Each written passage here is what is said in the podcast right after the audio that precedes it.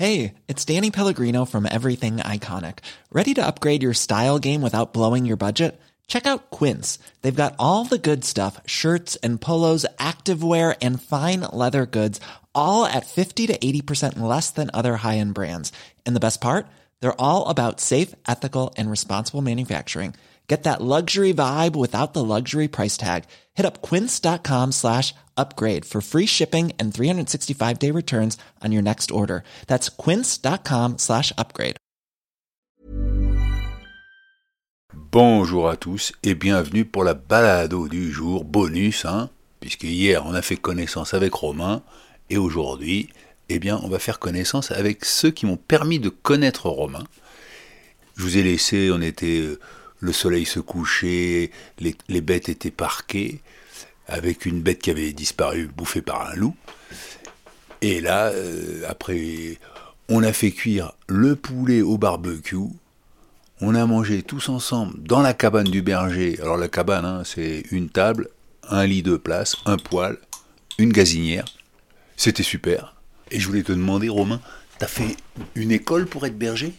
Pas du tout. J'ai appris sur le tas. En combien de temps on apprend sur le tas comme ça? Ah, je pense que même si ça fait 10 ans, je continue à apprendre. Et ça fait 10 ans que t'es berger? Ouais, première année, c'était 2013. Bon anniversaire. Merci. Quelles sont les qualités importantes pour être berger? Être patient avec les bêtes. Tout va tourner autour des bêtes. hein. C'est l'amour des bêtes, la patience avec les bêtes. euh, Et savoir se débrouiller tout seul. Mais c'est ça, parce que quand ta bête elle est malade, euh, qu'elle boite et tout ça, t'as des connaissances euh, un peu de vétérinaire?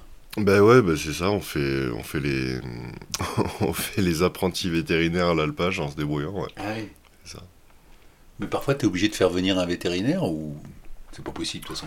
Ici, c'est pas possible. Après, je pense que si, par exemple, sur de- du plus gros bétail comme des vaches, oui, là, tu peux avoir affaire à un vétérinaire parce qu'il y a des choses qui peut-être euh, nous dépassent. Mais non, sur un troupeau de, de brebis ou de chèvres, on se, on se débrouille. Ça reste des bestioles très rustiques et,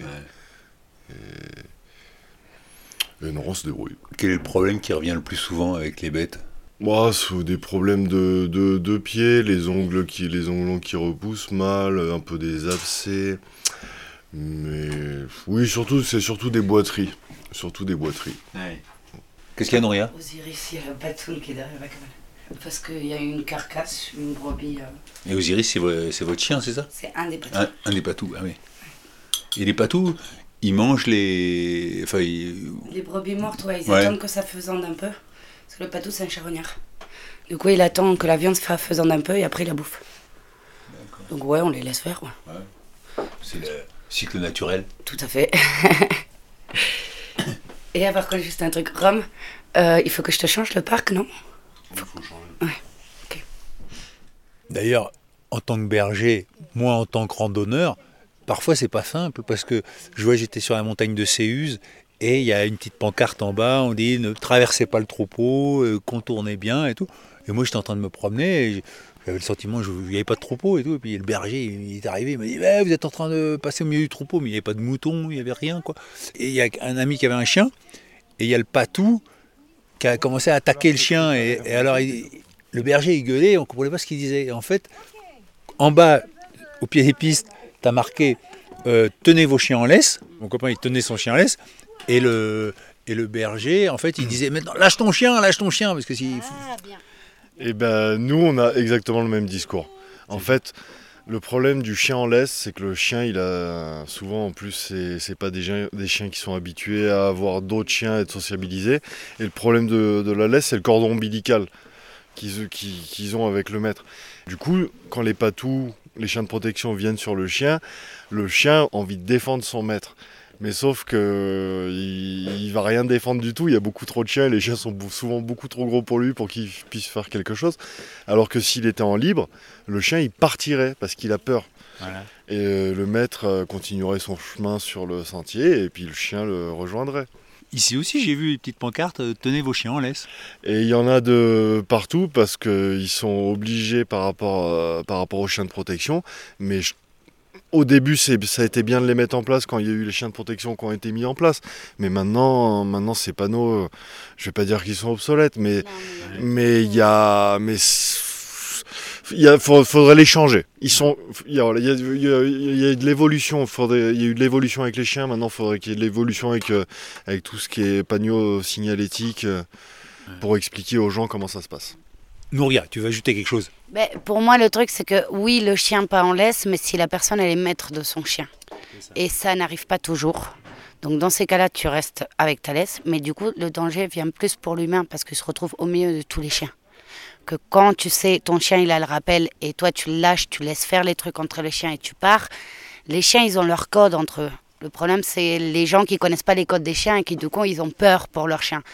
Mais moi, depuis 10 ans que je suis bergère, j'ai jamais vu un chien de touriste troué par un patou. Oui, il s'est fait plaquer au sol pour lui faire comprendre qu'il faut pas qu'il passe par là, mais il n'y a jamais eu du gros dégât, en fait. C'est un événement, parce que Nouria ne voulait pas parler, mais là, elle, elle est intervenue. Merci Nouria. Qu'en fait, il faut qu'ils comprennent aussi que souvent, euh, les gens, ils disent, ouais, la montagne, elle est de tout le monde, pourquoi il a des patous, ça les rend énervés. Il faut qu'ils comprennent qu'en fait, la montagne, ici, ils payent pour que les brebis, elles mangent de l'herbe. Toutes les montagnes, l'éleveur, il paye pour entretenir une montagne, pour qu'après, il y ait des beaux chemins, pour qu'elles soient dégagées. Donc, vu qu'ils payent pour faire manger leurs brebis, ils ont le droit de défendre leur troupeau. Donc, ça reste quand même compliqué entre les, randonneurs et nous et tout, mais ils payent quand même. je comprends. ils payent combien euh, pour un, cirque comme ça? Ça dépend de l'alpage. Là, je crois, Rome, c'était quoi 6 000, 5 000 euros? Pour euh, l'année? Pour l'été. Tous les étés, plus la location des cabanes pour nous. Ah Donc ça dépend de sa surface, ça dépend de la région, ça dépend du nombre de bêtes, euh, voilà, ça jongle, voilà. Du communal, de l'ONF, ça dépend, de, ça dépend de pas mal de choses. Mais oui, c'est sûr que les locations pour 4 mois, c'est, c'est pas donné. C'est ça. donc, euh, euh, c'est normal qu'ils ils exigent certaines choses. Quoi. Mais en fait, s'ils payaient, ils montaient en alpage, ils perdaient la moitié de leur cheptel, c'est quand même leur portefeuille, c'est leur moyen de vivre. Bah, ça vaudrait pas la peine et du coup, on aurait des montagnes complètement. Euh, où on ne pourrait pas marcher hors sentier, en fait. Ça serait complètement fermé. Et c'est vrai que moi, j'étais persuadé que les éleveurs mettaient leurs moutons et que c'était une espèce de d'accord euh, tacite, ça nettoyait un peu et euh, ça nourrissait les bêtes et comme ça le, euh, ça devrait être comme ça en fait parce que c'est quand même un truc qui va ensemble et, là il y a par exemple des endroits genre les Alpilles ou le camp Joueurs, le camp militaire, ils avaient exproprié tout le monde, enlevé tous les moutonniers et en fait, au bout d'un moment, il y a eu des feux, pas mal d'incendies. Et là, ils ont demandé aux moutonnniers de venir. Donc, ou ils payent pas, ou même il y en a quelques-uns qui sont payés pour faire manger leurs brebis. Mais c'est pas partout, c'est même à l'envers normalement. Qu'est-ce qui t'a donné envie d'être bergère, toi? Ah ben, euh, Moi, en fait, c'est facile, j'ai grandi dedans. Du coup, j'ai toujours vécu ça, d'être en montagne avec la famille, les animaux, la nature. Après, j'ai passé 10 ans où j'ai pas du tout fait ça parce que quand on était gamin, c'était quand même. Euh, ils nous forçaient beaucoup à marcher. Et à 14 ans, à l'adolescence, j'ai dit en fait, vous me gavez avec tout ça. parce que tes parents étaient bergers. Voilà. Et du coup, je suis partie faire autre chose. Mais avec le temps, c'est le contact avec la nature qui, qui me manquait la vie en montagne, le contact des bêtes, euh, la nature, quoi. Et euh, des fois, de vivre avec le minimum, ça aide vachement à relativiser dans les problèmes de la vie. Et hors mon métier, euh, apprendre, c'est quelque chose qui me rend heureuse et qui me booste de l'avant. Du coup, trouver des trucs qui vont motiver. Euh, voilà, toujours faire un truc un peu nouveau. Bah en tout cas, je te remercie et je te laisse aller compter les brebis parce que je, sais que c'est la, tâche maintenant que tu sais qu'il y en a une qui a été bouffée par le loup. Quoi. Et ouais, il faut, il faut voir s'il en manque. Mais le loup, c'est quelque chose qui, qui t'angoisse ou en fait ça fait partie du, du métier? Alors moi j'ai connu aussi le métier sans le loup et avec le loup. Après, je vais dire un truc que sûrement n'aime pas, euh, plaît pas tout le monde, mais euh, euh, j'aime la nature, du coup le loup fait partie du truc, donc je l'accepte. Mais c'est, je suis pour la défense des troupeaux et c'est vrai que nous ça nous met un stress. Et la, le moyen, la manière de travailler de, avec ou sans le loup, il y a quand même une grosse différence. On a beaucoup plus de travail. Du coup, du coup, c'est beau à voir, mais à la fois, tu as envie de l'engueuler, de lui dire va ailleurs Voilà quoi. Je comprends. Bon, ben, merci Nouria. Et mais de rien. Et ben, pendant que Nouria va compter les brebis avec Romain, je vais pouvoir vous raconter comment je me suis retrouvé ici, dans cette cabane de berger, au milieu de ce cirque magnifique. Pendant Compostelle, j'ai reçu un mail de Christine et Pierre Angelo qui me racontaient leur vie dans une roulotte, avec leurs poules, leurs chiens, euh, la roulotte tirée par des chevaux, évidemment. Et j'avais lu le mail, après elle m'avait répondu, et puis euh, on est un peu resté en contact, on a échangé des mails, et elle me dit Ah, mais moi je crois que tu es souvent dans les Hautes-Alpes, et nous on vient voir le fils de Pierre Angelo dans les Hautes-Alpes, qui est berger. Ah, je me suis dit Tiens, aller rencontrer un berger au milieu de la nature, ça, ça me fait rêver. Mais toi, Christine, t'es pas née dans une roulotte quand même. Ah mais non, ah mais non, non, non, non, je suis pas née dans une roulotte, mais figure-toi que la cabane de berger, ça a été un élément déclencheur dans mon choix de vie. Parce que bah, ça fait 11 ans que je suis avec Pierre Angelo et tous les ans, l'été, on vient voir, on vient passer quelques jours avec Romain. Et ces quelques jours en été, dans cette cabane de berger où, bah, comme tu as vu, il y a le minimum vital, il y a un lit, une gazinière, de l'eau à la fontaine. Et cette simplicité, ces quelques jours dans l'année, pour moi, c'était... euh, Et quand j'ai, voilà, dans ma vie, euh, il s'est passé des choses et j'ai commencé à imaginer ce que je pouvais faire de la moitié de ma vie qui me restait à vivre, et ben j'ai repensé à ces moments de bonheur et de plénitude dans ces cabanes de berger avec trois fois rien, où là j'avais jamais été aussi heureuse dans ma vie. Alors qu'on court toute sa vie pour avoir qui euh, une maison un peu plus grande, machin, et on travaille beaucoup pour ci, pour ça, pour avoir, avoir, avoir, avoir. Et puis finalement, ta, ta, ta, mais t'es pas. Donc, euh, donc, tu vois, ça, ben voilà, le lien, il est là aussi. T'as travaillé dans quoi? Alors, pour moi, j'ai fait plein de boulots. Je travaillais dans la communication. Le dernier boulot que je faisais, euh, j'avais des chambres d'hôtes en Bretagne. Ah oui. Ouais, ouais, ouais. Et donc aujourd'hui, t'as plus de maison, ta maison c'est la roulotte. C'est ça, exactement. Ouais, ouais, ouais, ouais. On a tout laissé. J'ai tout laissé à- au papa de ma fille. Et puis moi, zi, taille la route. Et alors, Ouais. votre but, euh, c'est d'aller, c'est- c'est d'aller quelque part, c'est. Non, non, non, non, non. Le but, c'est de vivre. C'est de vivre euh, simplement, pleinement. Et euh, c'est ça le but. Il n'y a pas d'autre but. Après, les buts géographiques, ils se font comme ça. Là, on est en Italie. On se dit, bah, tant qu'à être en Italie, autant aller jusqu'en Sicile, quoi. On va jusqu'au bout. Et puis après, une fois qu'on sera en Sicile, il faudra bien remonter. Donc on remontera. Et puis une fois en haut, ben, on verra si on va à droite, à gauche. Mais ça, c'est les rencontres, c'est la vie, c'est euh, qui nous amèneront sur tel ou tel chemin. quoi. Il n'y a pas de but. Le but, c'est de vivre et d'être euh, bah, d'être heureux, quoi. Aujourd'hui, t'es pas à la retraite, toi, t'es jeune. Non, ouais, ouais, ouais, mais j'ai pris un vieux. T'as pris un vieux à la retraite. ah ben tiens, ah ben voilà. il prend sa retraite. C'est ça Non, mais Ouais. sans- ah, ouais. Non, en, en rigolant, mais euh, c'est vrai qu'on vit avec la retraite de Pierre Angelo, qui n'est pas une grosse retraite, mais euh, cette vie-là, on a, on a ce qu'il faut pour, euh, pour vivre tranquillement, quoi. Et donc en ce moment, la roulotte, elle est en Italie. C'est ça. Ouais, ouais, ouais. On est en Italie, on a trouvé des gens adorables, des gens qui sont éleveurs de chevaux et euh, qui organisent une fête du cheval à Amatrice, dans le centre de l'Italie, un petit peu au-dessus de Rome. Et ils voulaient absolument qu'on soit à cette fête du cheval, qui est un événement euh, sympa avec plein de spectacles et tout ça. Donc ils nous ont dit Ah, mais il faut absolument que vous veniez, tout et tout. Du coup, on s'est organisé, on a fait un tour au mois de juillet euh, vers le Gran Sasso, vers Campo Imperatore, un, un coin magnifique là, juste à côté d'Amatrice. On a fait un grand tour pendant un mois. Et puis pour revenir à Amatrice, où on a tout laissé euh, chez Alessandro qui nous garde euh, bah, tout, tout notre bazar. La roulotte, les chevaux, les poules.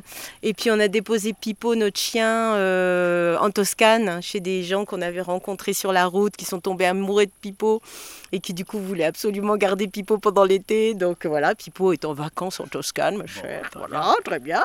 Et puis voilà. D'accord. Et puis on retourne là la semaine prochaine et on retrouve tout le monde et on fait la fête. Quand tu vis dans une roulotte, bon, donc t'as pas de taxe foncière, de taxe Ah ben d'habitation. non, hein T'as juste à payer ta nourriture. T'as juste à payer ta nourriture, sachant qu'en plus, bah, les Italiens sont tellement généreux qui nous font tellement de cadeaux. On n'a pas acheté un litre d'huile d'olive depuis qu'on est en Ah. Italie. On n'a pu acheter de vin, on n'a pu acheter de saucissons. Donc, euh, on n'a pas besoin d'énormément euh, pour manger. Après, on a quoi? Un abonnement pour notre téléphone? Euh, et quoi Une assurance? Et basta, quoi. Une assurance contre quoi? Contre le vol de la roulotte? Non, non, non, non, non. Ça, c'est une assurance qui est obligatoire, qui couvre euh, l'action d'attelage. Quand tu attelles, si tu crées un accident, comme ça, tu es couvert. Bien sûr. Voilà, parce que euh, et après euh, on pourrait prendre une assurance euh, contre le vol de la roulotte, les machins de Ouais. ça, mais pff, laisse tomber quoi. Ça, c'est- même c'est un peu compliqué parce que ça n'existe pas vraiment, tu vois. Il faut trouver vraiment l'assureur qui est un peu taré pour assurer ce genre de trucs. D'ailleurs, ça, vous donc, avez- euh, on s'est pas embêté à le chercher. Et puis voilà. Pierre Angelo, t'es de quelle origine? Moi, j'ai eu une mère italienne du nord de l'Italie et mon père est du Maine-et-Loire. Et ils se sont rencontrés en Suisse où, il a, où ils travaillaient tous les deux. Et moi, j'ai vécu euh, 12 ans en Suisse. Voilà. Et alors aujourd'hui, t'es à la retraite, mais t'as fait quoi comme euh, métier? J'ai fait, euh, j'ai fait de la recherche en biologie végétale. Et puis après, j'ai fait de la- de l'amélioration variétale sur des salades pendant un moment. Et puis après, j'ai travaillé pour des assurances en agriculture. Quand ton fils t'a dit euh, j'ai envie d'être berger, euh, tu t'es dit ça c'est une bonne idée, tu t'es dit non mais mon fils t'es fou. Euh, non, en fait, ça n'a pas commencé comme ça. Quand il a, il a passé son bac, et puis un jour il me téléphone, il me dit Tiens, moi j'aimerais bien être pisteur. Alors je lui dis bah, Très bien, mais c'est un métier qui ne te fera pas suffisamment travailler parce que tu vas travailler 4 mois par an, donc il faut que tu aies un autre métier. Et 15 jours après, il me rappelle Tiens, je me suis inscrit. euh, un CAP de couvreur. Donc il a fait de la couverture pendant un certain temps. C'est lui qui nous a fait notre couverture de, de roulotte en zinc, parce qu'il a appris son métier à Paris. Et puis un jour, il en a eu assez. Euh, Il a rencontré un, copain euh, sur les pistes qui lui a donné le goût des, brebis, parce qu'il était éleveur de, il est toujours éleveur de, brebis, et il était berger.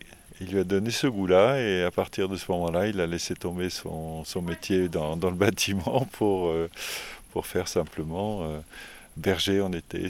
Et la vie dans la roulotte, ça t'est venu comment euh, C'est Ah ben, ça, faut lui demander à elle parce que c'est c'est une idée qui lui, ah oui, c'est Euh, c'est Christiane qui, qui a lui- qui lui revient, cette idée-là. ouais. l'idée de la roulotte. hein, d'ailleurs. Une fois à la retraite, moi, j'avais pas envie de rester dans une maison, à tondre le gazon, de faire des choses comme ça. J'ai- non, non, ah ben non, non, ça c'est trop chiant. Ah bon, moi, je comprends pas ça. Et donc quand Christiane te dit bon bah moi j'ai envie de vivre dans une roulotte, toi t'as dit bah évidemment. Euh, euh, Un jour au petit-déj. Raconte, comment ça t'est venu alors Alors tu sais ce que... Déjà, quand les gens me posent la question, et ça m'est venu depuis quelque temps, je dis, bah, c'est pour te rencontrer. Et ça, c'est vrai, quoi. C'est, euh, tu vois, bah, genre, si on n'avait pas la roulotte, machin, nana, je t'aurais probablement pas écrit, peut-être que si quand même. Mais bon, on se serait peut-être pas rencontrés. Et, et- et plein de gens, tous les gens qu'on rencontre, euh, bah, tous ces gens exceptionnels, et tout le monde est exceptionnel, eh ben, c'est grâce, à, c'est grâce à ça. La vie, de temps en temps, elle fait toc toc toc à la porte. Tu vois, par exemple, quand euh, on s'est rencontrés avec Pierangelo, toc toc toc, tu vois, il y a eu euh, ça entre nous, toc toc toc. Comment vous êtes rencontrés par exemple? Oh, alors mais ça, mais là, là, là, on, est, on est parti pour trois heures encore. Ah, mais non, mais tu, tu me, tu me dis toc toc toc, je me dis bon il a Ah, frappé écoute, à sa on porte. était, on était des vieux potes et à un moment donné, euh, nos, nos- nos- nos mains se sont ne se sont frôlées et on a pris une décharge électrique et on s'est dit oh putain qu'est-ce qui nous arrive? Et là, ben voilà, et l'évidence a fait que ben, on devait être ensemble.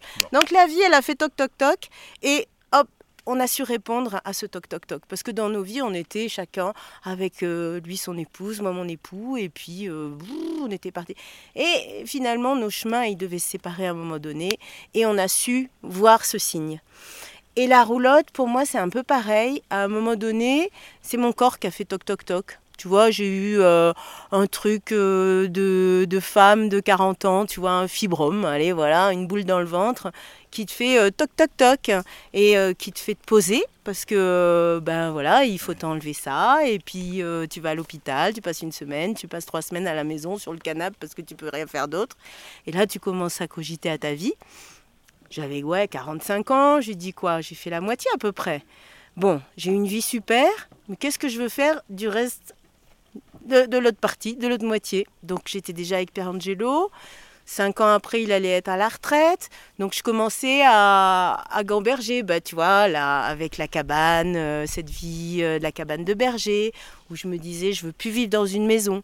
Parce qu'une maison, c'est une prison. Pour moi, quoi, c'était une prison. Faut travailler beaucoup pour payer ta, belle maison, machin, là, pouvoir, euh, voilà, avoir tant d'espace pour ranger des trucs dont tu te sers jamais, euh, avoir une pièce avec une bibliothèque, des, bouquins que tu as déjà lus, donc il y avait cet aspect maison. Donc je voulais vivre dans une cabane, tu vois. Donc je me disais une petite cabane en bois, une yourte, un habitat léger. Il y avait ça, et puis il y avait aussi très fort chez moi une envie de voyager. Ça c'est quelque chose. euh, j'ai voyagé quand j'avais euh, ouais, en 20 et quelques années.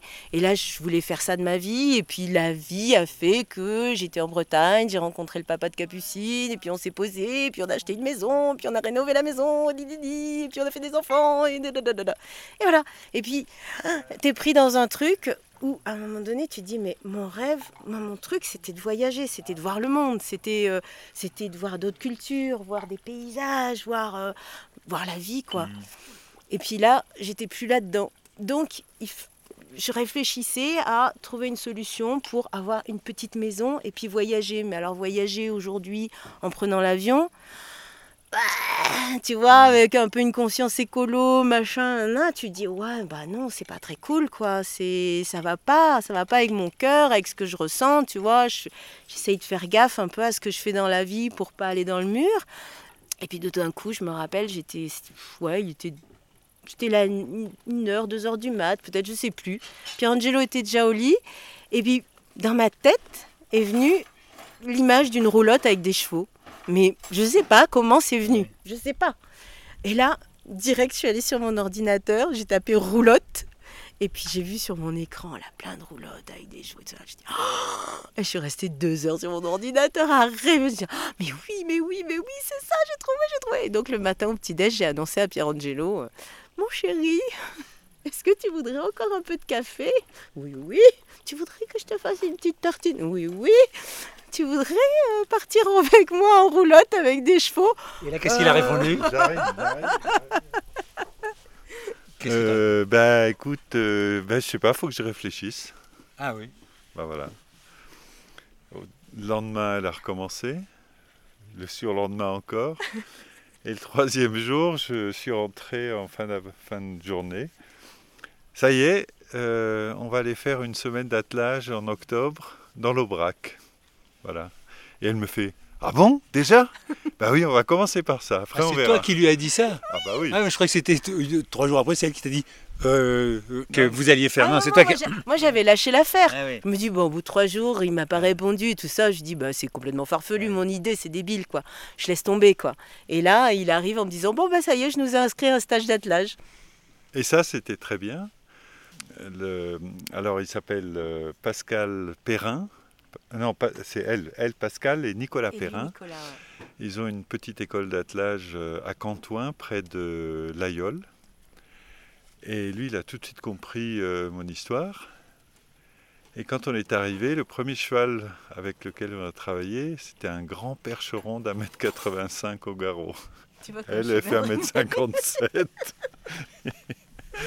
Et là, une semaine après, c'était bon, c'était acté. On allait, euh, on partait sur ce projet. Voilà, savoir un petit peu comment on se sentait avec les chevaux avant de partir dans l'aventure, quoi. Parce que ça voulait dire trouver des chevaux, acheter des chevaux, et puis apprendre à travailler avec des chevaux, ce qui n'est pas évident.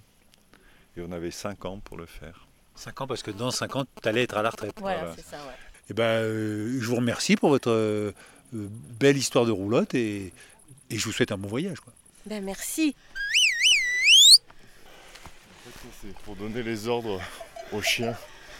Parce que J'en avais marre de, de hurler sur ma chienne. Du coup, je me suis mis au sifflet pour donner les ordres. C'est un petit sifflet que tu as autour du cou en, en cuivre. Ouais. En laiton. Pardon. Ça va les chiens? Fais juste gaffe parce qu'ils ont les colliers à clous. Petite, euh, que- qu'ils ne fassent pas des. Qu'ils te griffent pas les jambes, mais après tu vois, ils, sont- ils sont gentils. Lui il couine parce qu'il a envie de sortir, c'est tout. Oui, oui.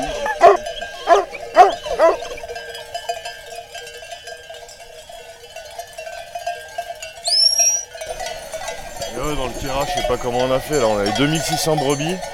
Là t'en as à peine 1000. Et t'es payé pareil quand on est 2000 ou 1000 Exactement.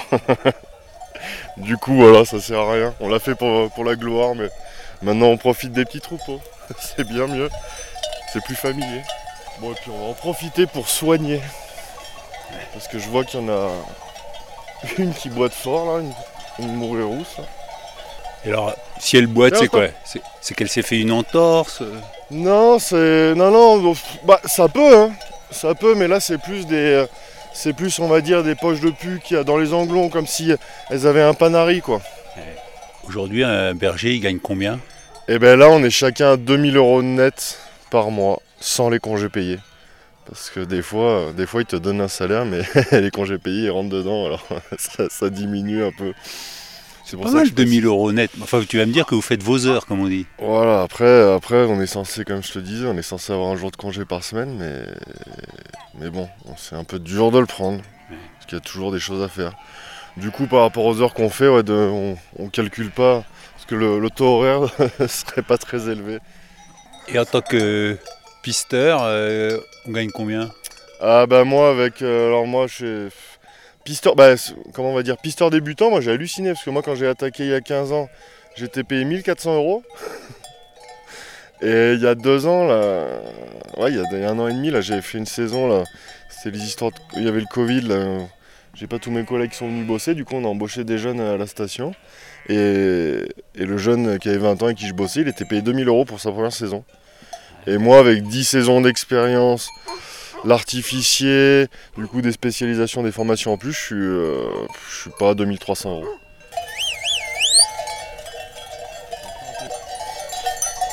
Là, là, là. Bon alors Romain, euh, quel est le bilan?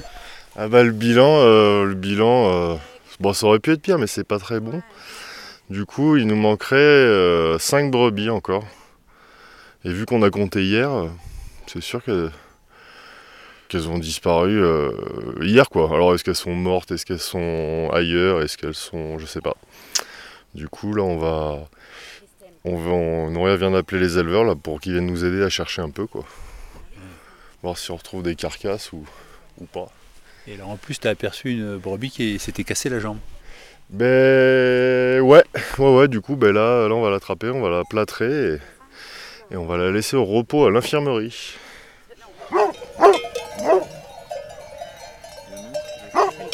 J'ai laissé Nouria, Christine, Pierangelo et Romain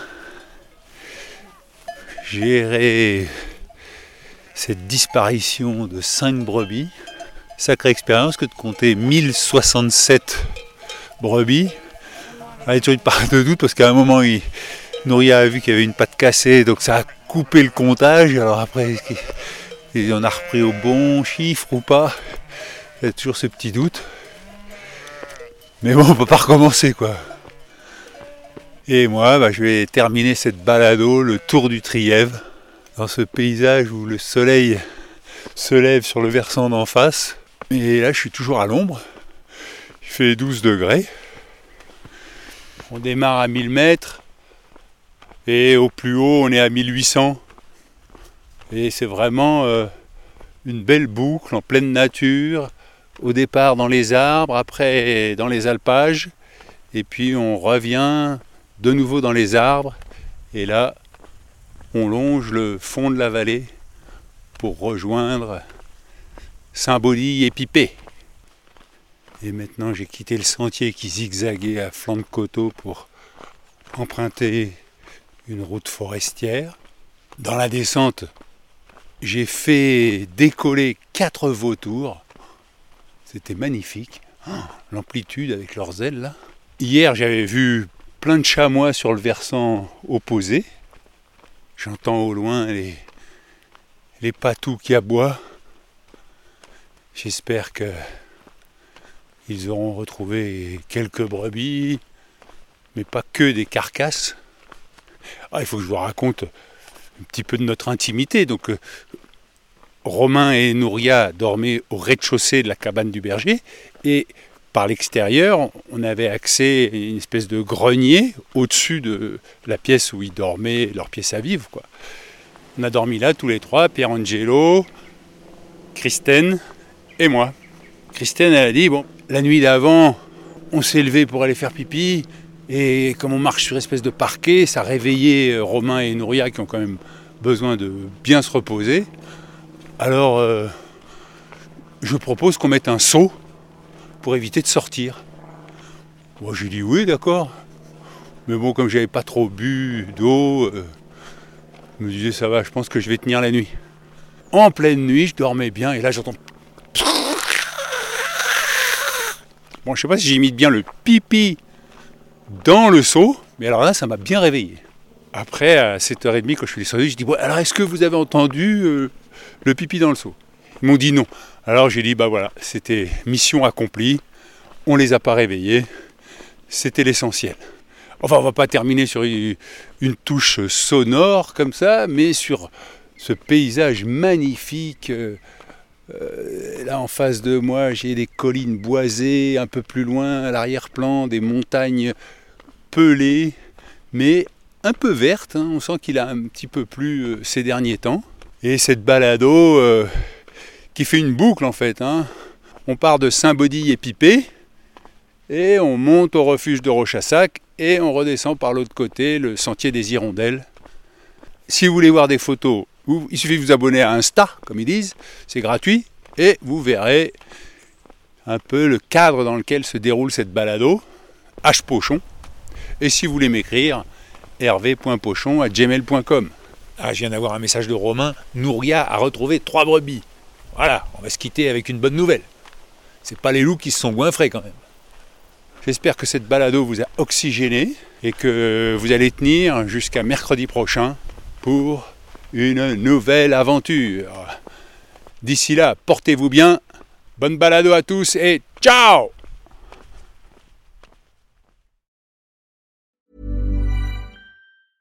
Even when we're on a budget, we still deserve nice things. Quince is a place to scoop up stunning high-end goods for 50 to 80% less than similar brands. They have buttery soft cashmere sweaters starting at $50, luxurious Italian leather bags, and so much more. Plus, Quince only works with factories that use safe, ethical, and responsible manufacturing. Get the high-end goods you'll love without the high price tag with Quince. Go to quince.com slash style for free shipping and 365-day returns.